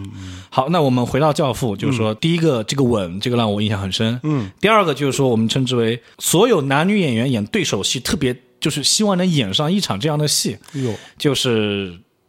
Michael 和他太太 Ken 啊就是彻底分裂、彻底决裂这场戏。嗯，在一个房间里，对，就 Michael 回来，首先是军师，嗯，我们的军师跟他讲说孩子没保住，流产了。嗯，那 Michael 觉得说这过错谁的过错啊？对啊，就是你 Tom 的过错，把他痛骂一顿。都他妈怪你，对，都然后下面就是很经典的，他去跟 Can 来进行，他应该是想试图安慰他嘛。是对，嗯然后这里科波拉的设计你看到就是、Michael 在这个房间靠近门口这里踱步，想说话、想开口也不知道该怎么说。是， Can 在里面做针线活，嗯科波拉设计就是说这个就相当于什么呢？男人打仗回来，嗯女人在家做家务针线活。他说这个是什么写法？嗯这个是荷马史诗的写法。 ，OK，奥德赛的写法就是这样子。奥德修斯回来，他的妻子叫这这个帕涅什么呃罗珀，在家里白天做衣服，晚上拆，就这样子。是嗯回来以后，他们之间的这种情感线来来回回好几波，嗯你会看到对， Michael 怎么样去试图 安慰他，但又开不了口。嗯凯恩的话对他的猜忌和怀疑，对不对？对 Michael 的这个，觉得 Michael 你无法说服我，是，可是，在中间的时候，你看到 Michael 说：“我们以后还可以怎么样，更好的生活，什么什么怎么样子。嗯你看到凯尔流的泪哦，那一刻动心了，哎呦，差点要被 Michael 给骗了。是他立刻又摇头说：“不会、呃、，Michael，你你你不会，你永远只会靠这样子来，类似说这样子来骗我什么的。是，”然后 Michael 由失望转变为什么？转变为愤怒，对应该是先生气。对什么是愤怒呢？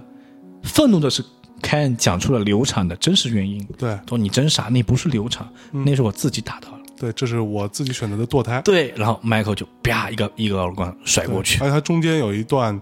大概长达好几十秒的一个去压抑自己的愤怒，对对然后没压抑住对，的一个状态。呃，阿尔帕西诺在这里的压抑愤怒的方式，我会看到就是咬牙，嗯，然后下巴在抖，对抽烟，对很想压抑自己愤怒这样一个哎对一个，在那个年代，女性说选择流产嗯两点信息，嗯，第一点是当时时时代背景。是这个桥段是谁想的呢？嗯，是演 Michael 的妈妈这个意大利女演员想的。嗯，说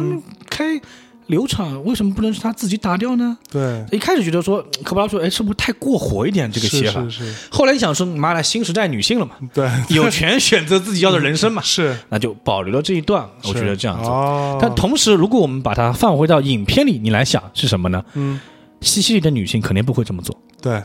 但是美国 Kay 女是性嗯一个美国女性，美国女性、对吧？她会去做这样一个事情，嗯对，所以 Michael 就彻底的跟她决裂了。嗯，那我觉得在这个里面有一个隐藏的信息是什么呢？嗯就说 Michael 首先第一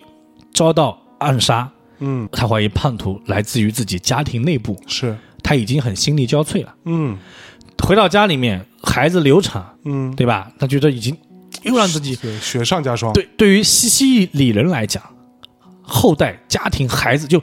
就跟咱中国以前生孩子道理是一样的嘛。对农村来讲，多个儿子就多个主力或者怎么嗯样，是是对吧？是是哎，就这样子。 终于可以组乐队了，对，是的。但是少了一个孩子，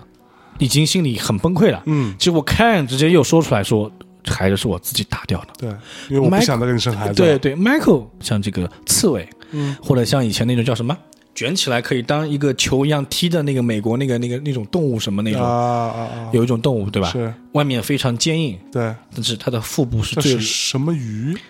单鱼什么的，呃，我知道，反正我讲不起来 类那个似类似，对，对，那个那不管是像刺猬或者像那个什么一样，就是说你把 Michael 比喻成一只猫或者一只狗吧，嗯，就是这种动物，就是它外面有攻击性或者怎么样子，但是它腹部最柔软那一块，它是永远要保护的最好的。对，可是它在当时的话，就是突然之间连续性的，相当于有人用脚踢了它两次嘛，腹背受敌，呃，踢到它两次，对吧？一次是家庭背叛，第二嗯次对是妻子的背叛没，错双重的打击捅了之两下刀，对。他就再也无法控制住自己的怒火，嗯，然后就失手，唯一一次打了自己太太一耳光，嗯就这样子，对吧？对，关键在于什么呢？他们俩在谈话谈到中途的时候，其实双方都已经明白，两个人已经没有任何感情的基础了。对，没有感情的基础，Michael 为什么要极力的还要挽留太太跟自己继续生活？嗯，凯就讲了一句话，就说你你为的是某种很不耻的理由把我留住，嗯，类似于什么意思？生育权，对，对不对？对只留着你，你还能给我生孩子，对有没有感情无所谓。你留我只不过是因为我有一个子宫，对，是的，对吧？那这个就是 Ken，就是新时代美国女性的觉醒，嗯，对，对吧？怎怎么可以这样 Fuck 子？ off，对对对，就就是这样子。嗯，那么这段戏就而且很重要的一点是、k 在说那些理由他为什么流产的时候，他表现出来对于 Michael 的人格的极大的蔑视。他觉得我其实就看不起你，对，嗯你就是个脏东西，对吧？你的内心是肮脏的，我我不要再给你生个儿子了，嗯，我不允许这件事情发生，嗯嗯。嗯，所以他也受到了很大的打击，对，是的，这个篇章就是我觉得我们没法讲那么细，有兴趣的话，特别是有志于想当演员的朋友们啊，嗯，仔细的去看看那一段，是怎么演的？两个人演的非常棒，没错，特别你如果了解到，就是我之前我跟很多人讲过，戴安·基顿这个女演员非常嗯棒，你去看她五蝶类的那些喜剧片，演的神经质，很对搞笑，你会觉得说，哦，这可能就是个吴君如一样的一个人物 对对，对可是你错了，她演这种片子内敛的演着演的非常好，嗯，所以推荐她去看。没错。当然，吴君如也演的很好，呃，有点啊，对，君如姐演的很好啊，谁说她演的不好？可不嘛？对，君如姐演这个不是喜剧的时候演的非常好， 对对对，是的，是的。那 Michael 我们讲过了，他像一个受伤的动物一样，嗯在全片唯一一次，他要把自己的肚子露出来，嗯，让人去摸、去安慰他。是这个人是谁？是，他的妈妈。对啊对，没错，那 Michael，我们看到第一次跟他妈妈、爸爸在的时候，嗯他是否会担心失去家庭和孩子？嗯然后妈妈就说：“你你的婚姻有问题吗？”嗯，Michael 就含糊过去嘛。然后他妈妈讲句，他说：“西西里人是不会失去家庭的。”嗯，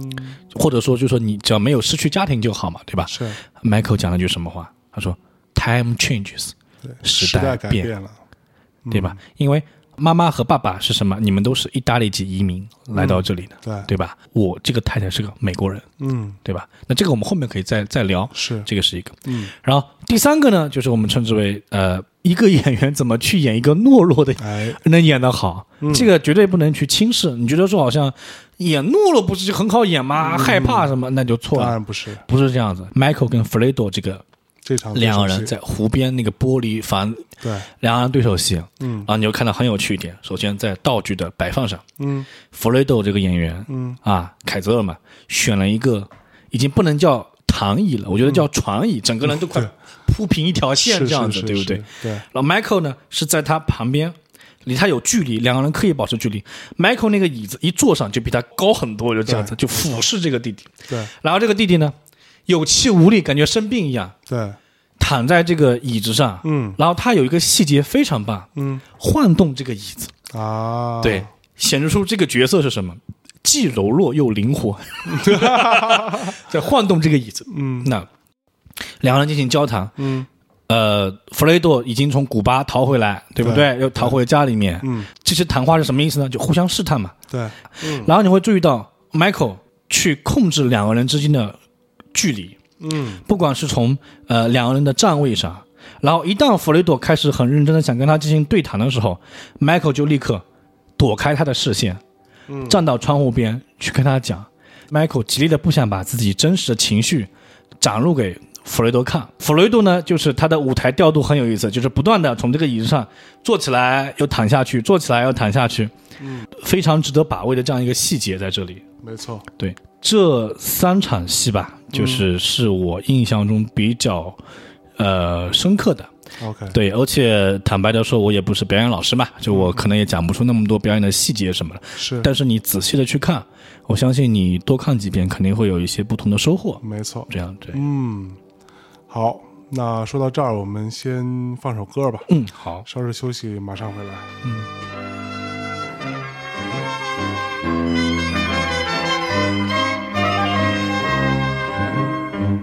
Sulla bambora che non fame niente, me ne paretette a sciottugiate mamma. E per studare, tinta stugora sciamma, dovremmo ancora me ne vetta io. Me ne venette cazzula sperduta senza la voce capo un porto cuore senza l'amore mamma che non muore e che sempre felice te può fare senza mamma ma quanto è forte sta parola ancora senza amore che me ne faccia chi sta gioventù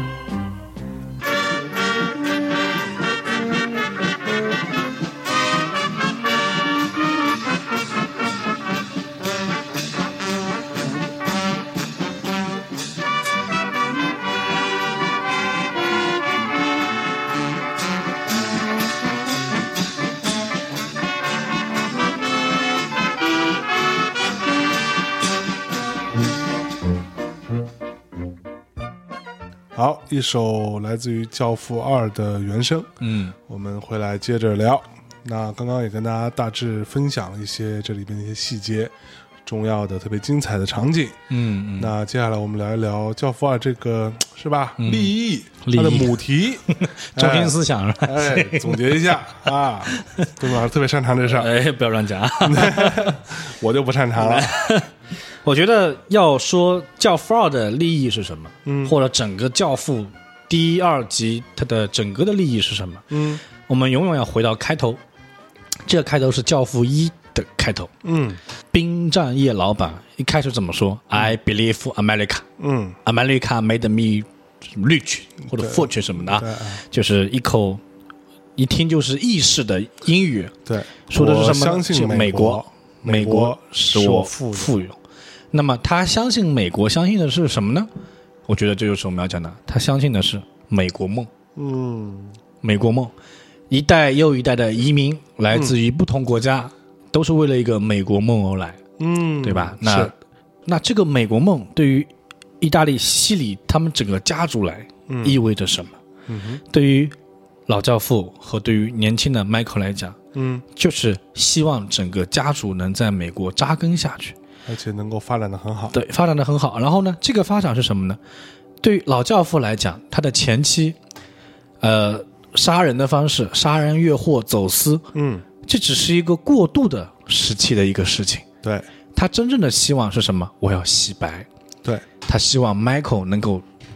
肩负起洗白的这个重任，嗯对吧？没错所以 Michael 的手必须是干净的。嗯，不可能是杀在，人，对第一集里，Michael 杀人了，老教父有多难过，是，对不对？我我最喜欢的儿子竟然做这个事儿，嗯但是没办法，Michael 接起了这个衣钵，嗯他去要成为第二代教父。是，那么他也面临着什么？我要洗白。嗯好，Michael 洗白的方式是，呃，控制这个博彩事业。嗯，然后，但是他一开始就遇到一个硬骨头，就是这个参议员先生。没错，对，参议员先生先骂了 Michael，因为两个人在钱上谈不拢嘛。对，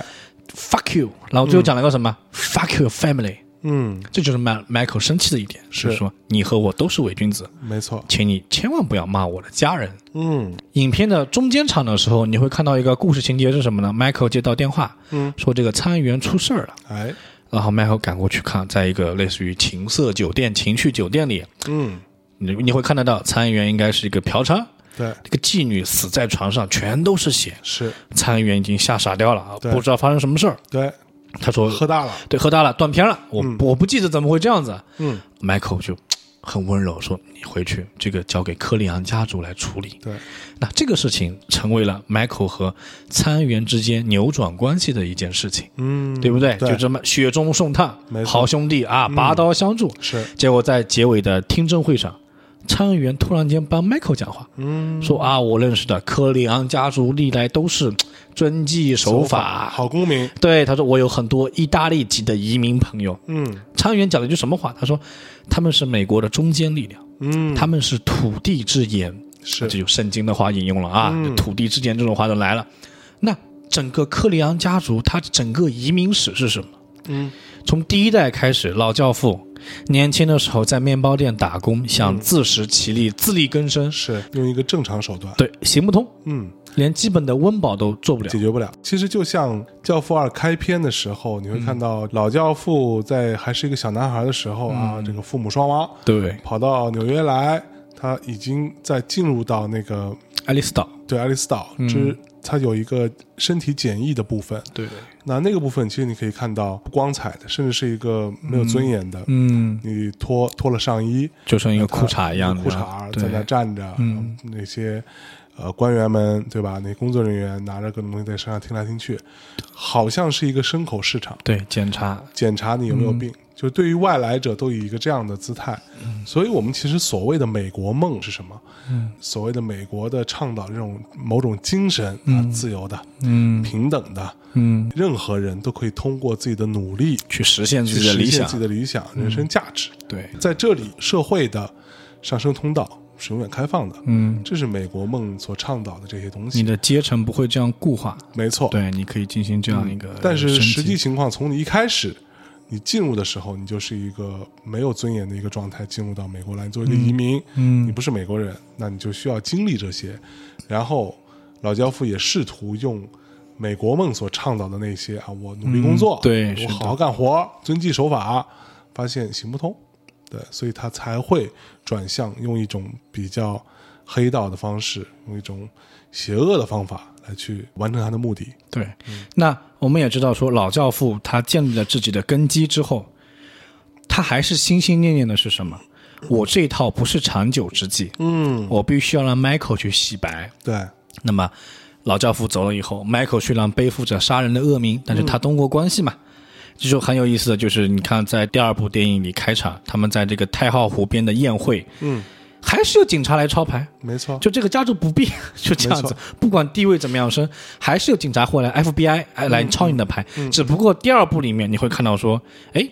已经有这些仆人给他们端点喝的呀，端点吃的呀哎什么的，其有实点这个是一个很有趣的对比。对，就很微妙，跟对警察之间关系。其实你看第一部的嗯时候，我们呃之前在婚礼那场戏的分析的当中，警察 FBI 因为是老教父的女儿的婚礼，所以除了他们之外，几大家族的人都来了，对所以相当于是个黑帮大聚会。对，对，FBI 在门口抄所有车牌，Sunny 他的大儿子出来,、嗯出来摔相机啊，摔什相么吐口水扔扔钱钱， 对对，甚至还做出那样的一个手势嗯手势，类似于 “fuck you” 的这种手 势，对吧？他跟警察之间的关系在第一部是非常紧张的，是完全对立的。嗯对，泾渭分明可以对说。对等到你到第二部看到，虽然还是有这些问题，但是很明显，通过老教父的努力也好，嗯通过 Michael 的一些努力也好，他已经变成了一个相对没有那么紧张的状态了。嗯其实，在进行一些扭转。对，嗯嗯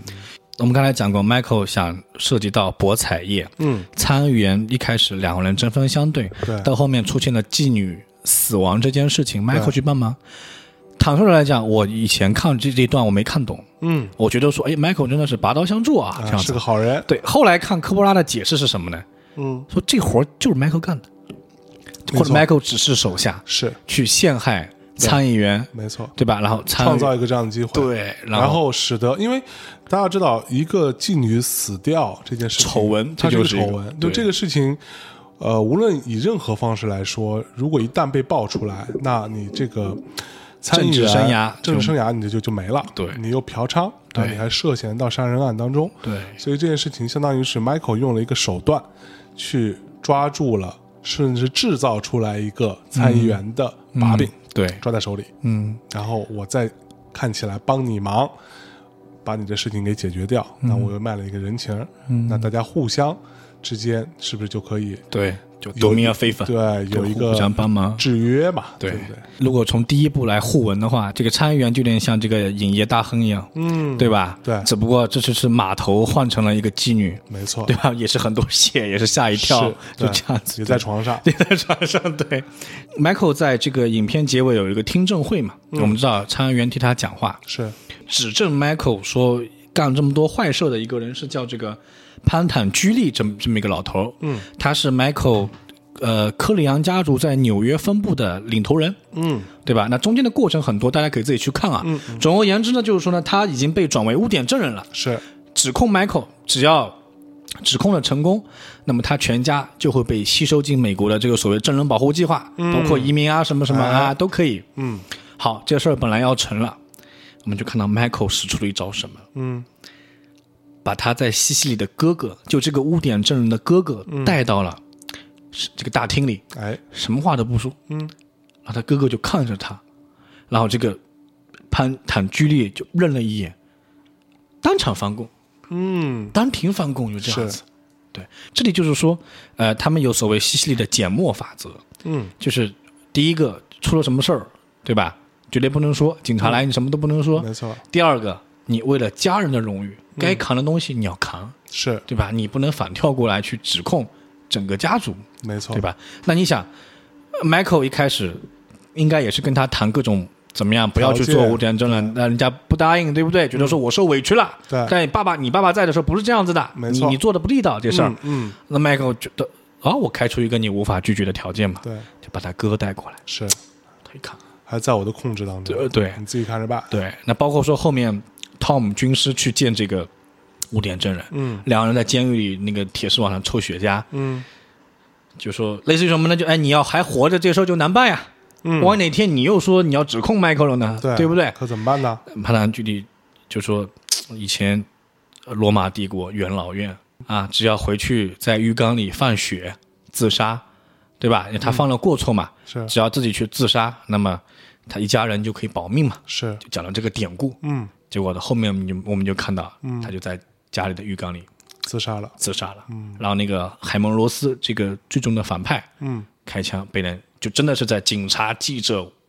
包裹着他下了飞机通道里，有一个记者装模作样，啪把他给打死了。嗯是，对，然后弗雷多也死了，就是说最后又是通过三个主要人物的死，这个科里昂家族所心心念念的洗白这个方式，没嗯有越洗越黑。没错，越洗越黑，就是这样子。那 Michael 就他不知道该怎么办了，就是这样子，就、嗯嗯他人生怎么会这样子？是，然后包括他跟凯这条线，嗯我们在刚才讲过，就是说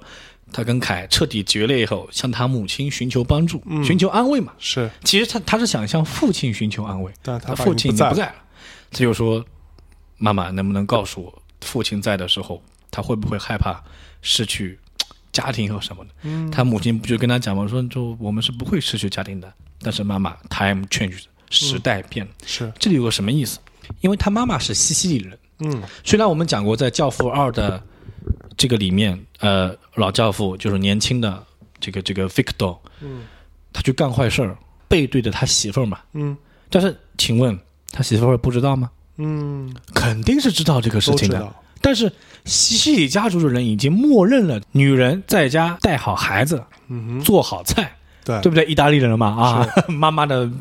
面条永远是最好的， 对不对？那你做好饭菜，嗯让我们这种男人没有后顾之忧对，去做事情。嗯你干了什么事儿我不知道，你也别跟我讲。对西西里人是默认这样一个东西的。对，这规则，对，所以这就是第一代以老教父夫妻，第一代他们的婚姻能长久，嗯，这是很关键一个原因。没错，可是第二代就不行，为什 Michael 么跟 K ？Ken 是美国是新时代，当时那个时代的叛逆型、有主见的女人，对，她就是没法忍受这样一个事情。嗯万一家族以前做的罪恶降临到我们孩子身上，对，这会怎么办？那事实上，在第三集里面确实发生，确实发生，嗯降临到了这个身上了。没错，对那《教父》第一、第二集嗯所探讨的这个美国梦，到底什么是美国梦？嗯对于一个意大利人来讲，嗯我是一定要始终被贴上黑手党这样一个标签吗？嗯哼，对啊，对于迈克他们来讲，那对于一个中国人来讲，嗯我是一定要在洗衣房里过日子吗？就在早期的时候，是对吧？中国移民都是洗衣房。对，对于一个墨西哥人来讲，嗯我一定要被川普造一个墙吗？嗯哼，你这种，所以，嗯，他们通过两代人去对美国梦的一个努力、追追逐逐和努力，但是最后达到的这个这个方向，可能嗯还比不上第一集里面前来求助的那几个人。当哎然，，当然不是那个殡葬商，可能是那个蛋糕店老板，嗯对不对？我我的我的女儿要跟一个西西里的小伙子结婚，嗯，最后哎成功了。哎，哎，他们开心的生活在了一是起，这是一个标准美国梦的模板，嗯，对吧？在这里，假如美国，你至少平凡的幸福，对平凡的幸福，你你达到了。可是对于教父来讲，嗯两代人他们所经历的是什么？对，特别是如果你还看第三集的话，嗯你会更觉得说，哎，这个结局也不是，结是局很也好嗯特别惨，孩子都这样死掉了，对这样子对，对，其实一定程度上，我们就想讲说，通过一个恶行，通过一个作恶的手段嗯去阻止一个恶行，嗯，这样的方式能不能成立？就以暴制暴，以暴制暴其实是以恶制恶是成立不了的。嗯，呃，《教父》这第一集跟第二集所呈现出来就是这样子。Michael 试图用一些方法，用一些手段去解决掉他遇到的障碍，或者说他面临的危机，但是最终在他身上呈现出来的是，他还是无法脱离这个宿命。嗯他还是要一个人孤家寡人的面对这样的一个家族事业，然后身边没有任何一个可以相信的人，嗯兄弟死了，对吧？嗯然后被老他婆也亲走了嗯被被他亲手杀掉的，被他亲手杀掉，老婆也离他而去，嗯，就变成一个这样的悲惨的一个结局。而且特别是第二集的结尾，Michael 他呃人到中年嗯坐在院子里，然后他闪回想的是什么？嗯当年他爸爸带着他，对对吧？火车里就来到西西里还是告别西西里，我不记得，就很开心，这样挥着个小手，嗯对没吧错？他想起了曾经家族可能是最幸福的一段时光，是，但是面对自己，嗯，他是这样一个去这样一结个状态，这样一个状态去结束掉，这样子。嗯嗯嗯，好，嗯，那最后还有什么想说的吗？呃，最后我觉得是我个人私人特别喜欢想探讨的一个问题，哎，就是我们注意到在在《教父》里，就是嗯、他有三个孩子嘛，嗯呃三个男孩，是对吧？嗯呃，老大、老二、老三，然后老三是 Michael 嘛，是，嗯老大是 Sunny，、对吧？就是我想探讨一个一个很有意思的主题，就是说上帝为什么会宠爱逆子？逆子，对，这个是从圣经里来，《创世纪》的第一桩谋杀案，该隐杀了约伯，嗯，他是个弟弟嘛，杀了兄长。是，可是该隐没有受到惩罚，嗯上帝跟他讲，就说我要驱逐你嘛。该隐说，如果遇到有想报复我的人怎么办？嗯，上帝说了什么？上帝说我会按照是七倍还是七十个七倍，就是谁报复你，我会把它加到那个人身上。哦，对，就当时就是很有意思，就是说，为什么在我们一个家庭的一个体系里面，嗯，做父母的会宠爱最小的那个孩子？嗯，为什么在这个体系里面，第一个出生的那个人，不管是哥哥也好，姐姐也好，是往往是一个忠厚长者的形象对，来出现，而最小那个孩子，不管是弟弟和妹妹，他就是我们称之为最古灵精怪、最最最叛逆，嗯，对吧？还真是，对，那你有没有可能是这样一个倒着的写法呢？ 就是说，嗯你生下三个孩子，第一个孩子古灵精怪，很聪明；哎，最小一个孩嗯受到宠啊子爱，对，最小一个孩子古板刻薄。你身边有这样的 例证吗？好像还真很少，真没有，无就论我是影视作品、文学作品，对，甚至是包括我身边边的，人，对其实都是最小那个孩子受到最多宠爱，对以及他可能保留最多的可能性吧。对，所以就就其实，在《教父》两部曲里，老教父是没有说出为什么的，嗯，你知道吗？为什么 Michael 对啊，最最受老教父宠爱？对，啊你想，他就莫名其妙，就莫名其，妙，对不对？就只是说，那我们可以推测说，可能在青春期、成长期，老教父见识了桑尼是很暴躁的，嗯弗雷多是很懦弱的，嗯，只有 Michael 好像很认真，是学习又很认真啊，对符合我这个洗白的这样一个后代要靠他去嗯来奠定这样一个、一个概念出来，对吧？但是想不到 Michael 他是最叛逆的，嗯，他参军，是对？吧？结尾对的生日宴会的时候，对对吧？老大就气死了，说你对知不知道爸爸对你是有安排的？对你怎么可以私下里不跟家族商议就去？自己参军去哎，了，自己参军去了，这就符合我们的所谓的文学家庭的一个建构。最小的孩子是最叛逆的，是是否可能是因为父母生孩子以后，第一个孩子就是就很很很呵护第一个孩子，然后等前面几个孩子有经验了以后，最小的孩子就不管了，哎，怎么样都能长 嘛，是这一种呢？还是说因为从小就比如呃兄长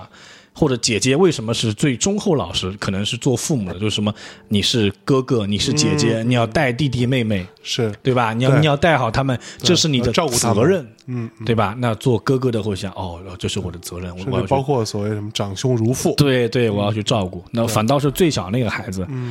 无忧无虑，对嗯吧？那我们常见的各种